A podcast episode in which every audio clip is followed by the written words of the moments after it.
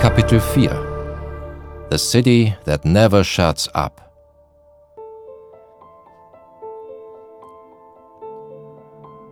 Gebt mir eure Müden, eure Armen, eure geknechteten Massen, die frei zu atmen begehren. Schickt sie mir, die Heimatlosen, vom Sturme getriebenen. Hoch halte ich mein Licht am goldenen Tore.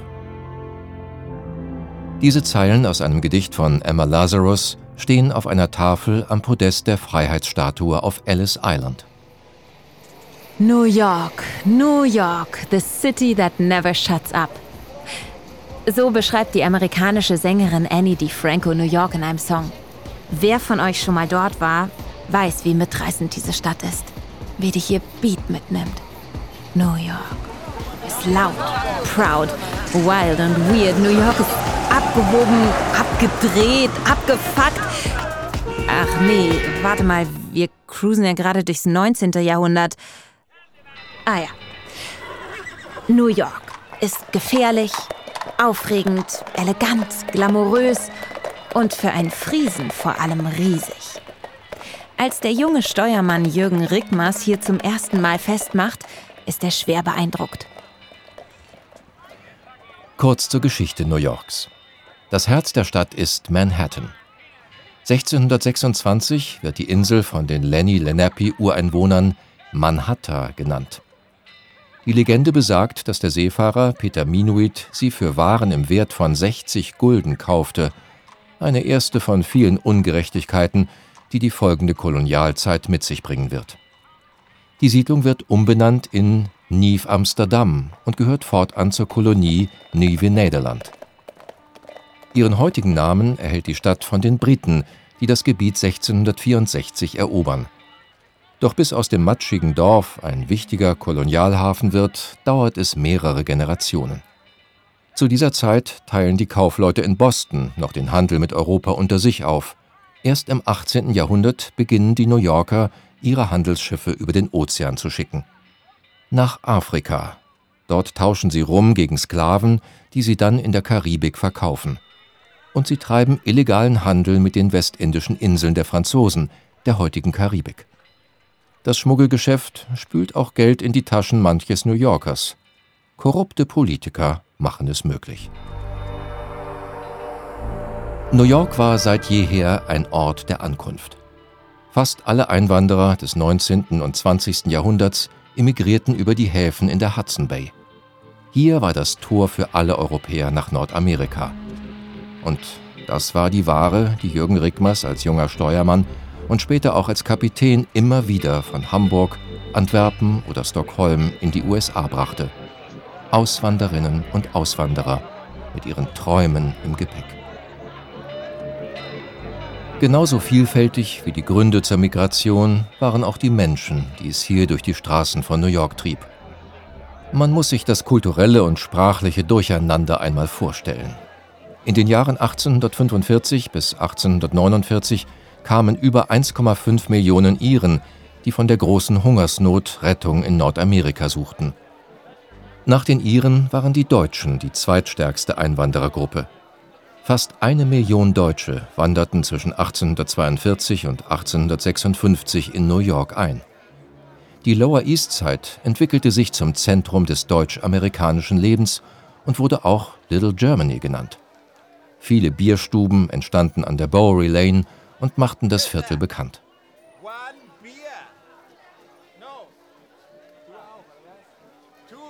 In einem Keller ganz in der Nähe, tüfteln zu dieser Zeit in einem fensterlosen Lagerraum und bei Kerzenlicht die beiden Publizisten Henry Jarvis Raymond und George Jones an einer Zeitung, die es noch zu Weltruhm bringen sollte.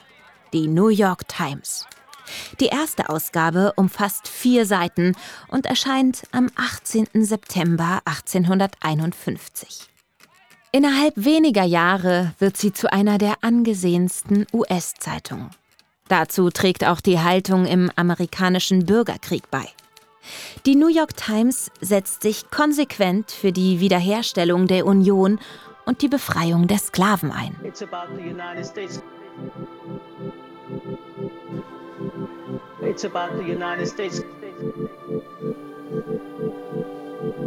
Can we bring this country together?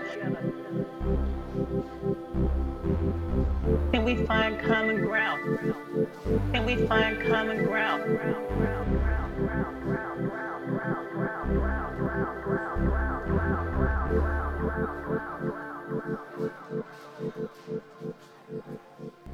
Damals war New York nach Berlin und Wien die drittgrößte Ansiedlung von Deutschen weltweit. Kein Wunder. Das Leben im Deutschland des 19. Jahrhunderts war, wenn man nicht gerade aus einer Adelsfamilie stammte oder Großgrundbesitzer war, alles andere als leicht. Nach den Revolutionen von 1848 hatten die Menschen kurz ein Gefühl davon bekommen, wie es wohl sein könnte, freier und unabhängiger zu leben. Sie wollten auch Bürgerrechte nach dem Vorbild Frankreichs. Aber die demokratischen Strömungen wurden gewaltsam von königlich-preußischen Truppen und denen des österreichischen Kaisers niedergeschlagen, und die Monarchie war mit ganzer Macht zurück. Jeder politische Freiheitsdrang wurde über Jahre im Keim erstickt. Viele Menschen machten sich aus Perspektivlosigkeit auf den Weg. Mut machten ihnen hoffnungsvolle Berichte aus der neuen Welt. Mehr als 4000 Deutsche waren politische Flüchtlinge nach der gescheiterten Revolution von 1848. Berühmt unter diesen Auswanderern wurde Karl Schurz, ein radikal-demokratischer deutscher Revolutionär, der später US-Innenminister wurde und zudem ein enger Freund von Präsident Abraham Lincoln. Zwei Tage vor der endgültigen militärischen Niederschlagung der Märzrevolution in der Heimat konnte sich der 23-Jährige ins Exil absetzen – unter den Einwanderern waren viele Akademiker. Sie bedeuteten für die USA einen unschätzbaren Gewinn.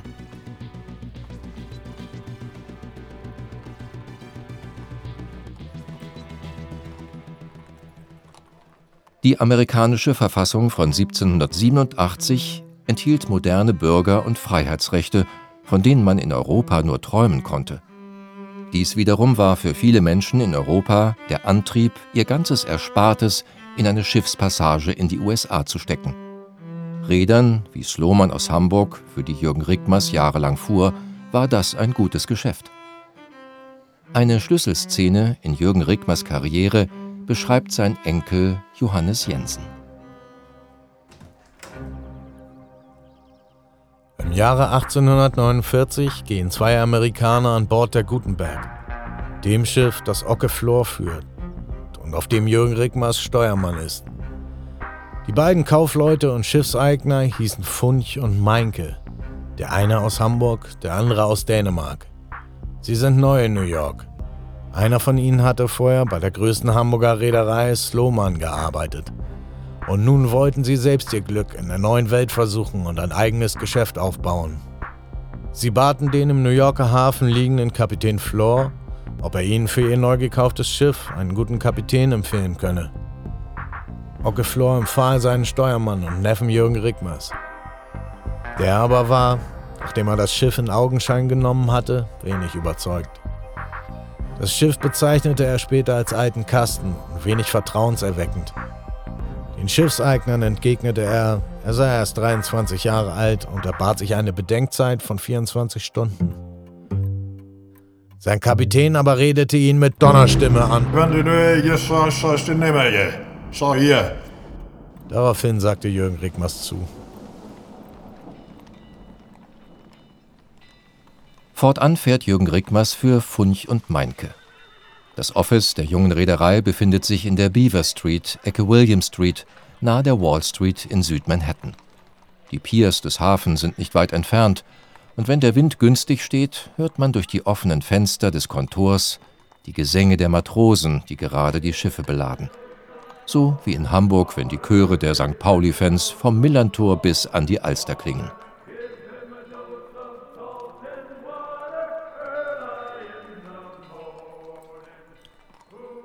Großvater erzählte folgende Geschichte.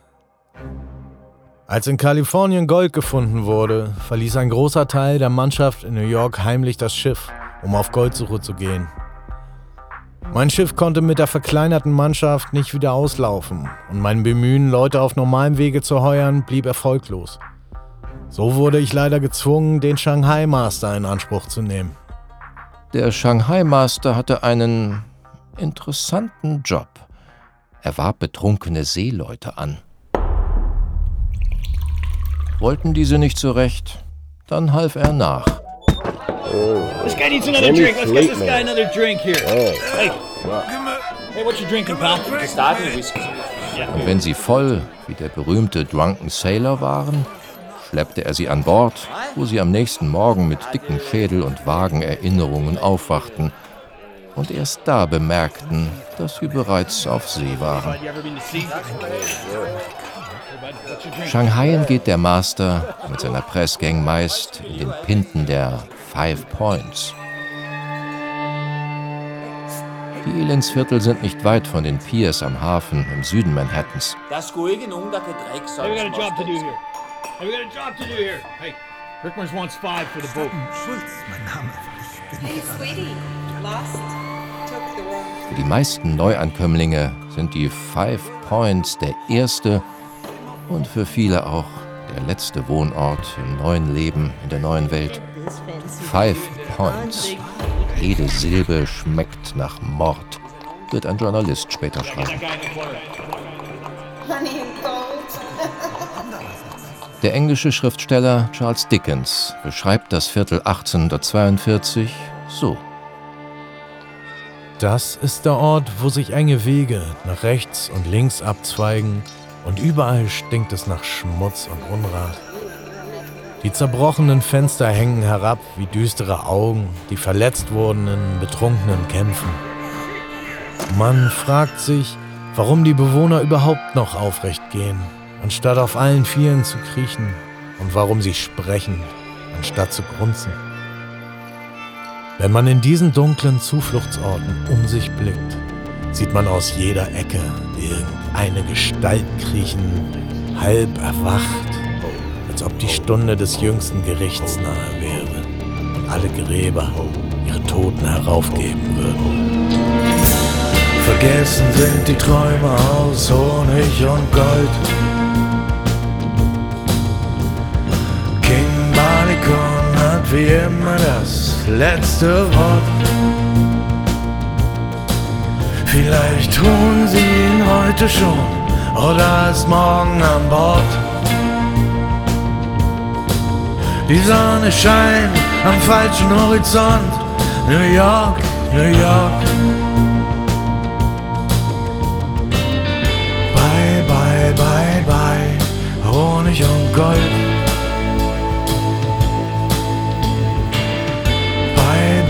Bye, bye, bye. New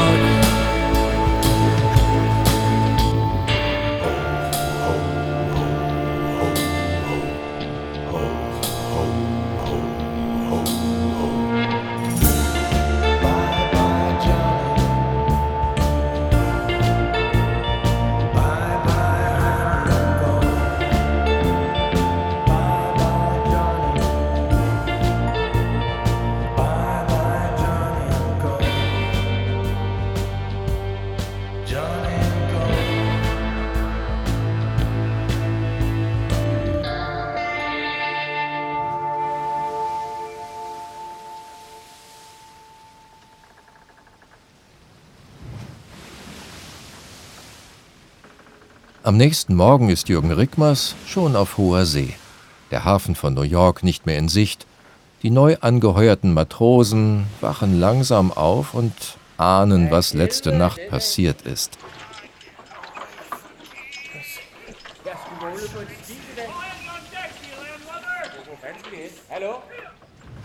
Zeitgleich verlässt ein anderes Schiff den Hafen von New York. Es ist die Probus, die Kurs auf San Francisco nimmt. An Bord sind hauptsächlich Goldsucher, die zu den Banks of Sacramento in Kalifornien wollen. Man nennt sie 49ers, weil sie sich im Jahre 49 nach den Goldfunden aufmachen. Doch bis nach Kalifornien ist es weit. Der Landweg ist noch nicht erschlossen, so bleibt nur die Seepassage. Und die führt um Südamerika herum, um das sagenumwobene Kap Horn. An Bord der Probus sind die drei Führer Matrosen Jürgen Kittelsen, Röhrt Nickels Jürgens und Jens Knut Jensen. Ob es sich bei den Dreien um jene handelt, die heimlich Jürgen Rickmers Schiff verlassen haben, ist nicht bekannt, aber gut möglich. Von dieser Reise liegen Aufzeichnungen des Matrosen Adolphus Windeler vor.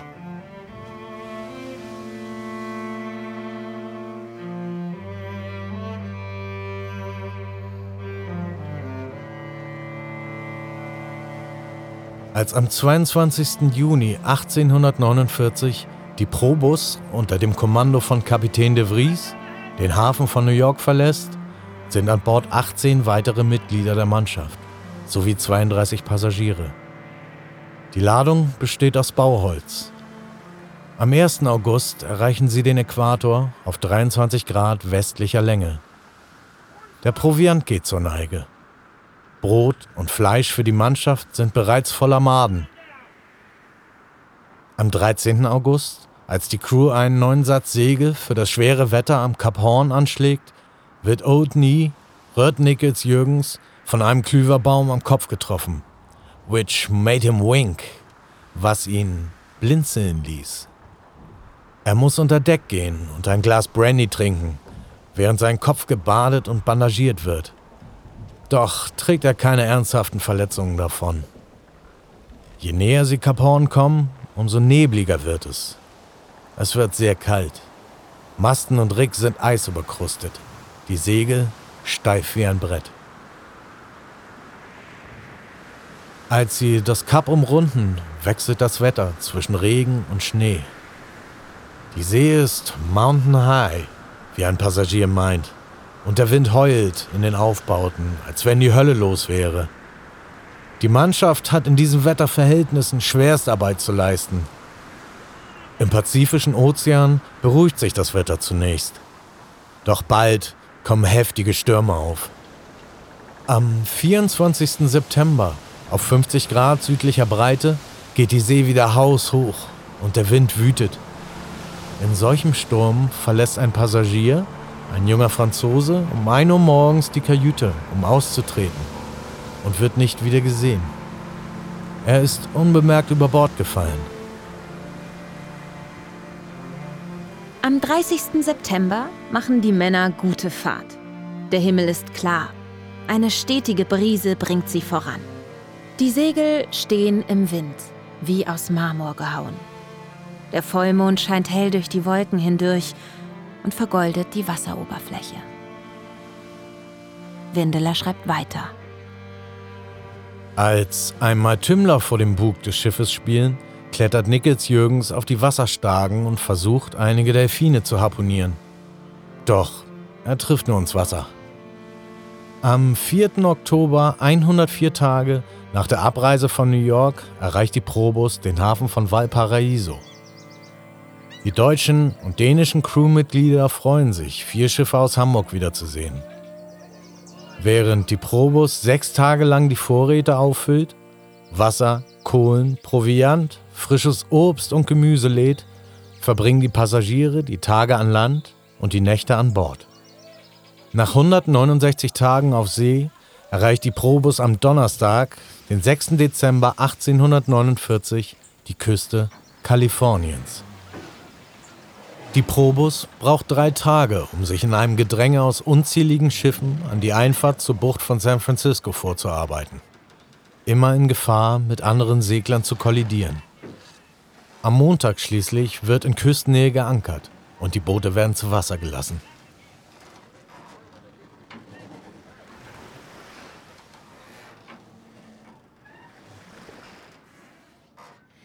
Windeler beschreibt San Francisco als poorly built town. Eine armselige Stadt mit kleinen Holzhäusern und großen, schlammigen Straßen. Die Goldfunde lassen die Bewohnerzahl explodieren. Von 900 Personen um 1848 bis auf über 20.000 im Jahr darauf. Aus der matschig-grauen Anhäufung von Baracken wird ein Jahrhundert später jene schillernde Metropole, die gar nicht bunt genug sein kann. Hier erwacht die Hippie-Bewegung. Diesen Pioniergeist und diese unkonventionelle Haltung hat man sich bis heute bewahrt. Es ist die Grundlage des Erfolgs all der Unternehmen im Silicon Valley. Hier wird digital fortgesetzt, was mit der Industrialisierung beginnt.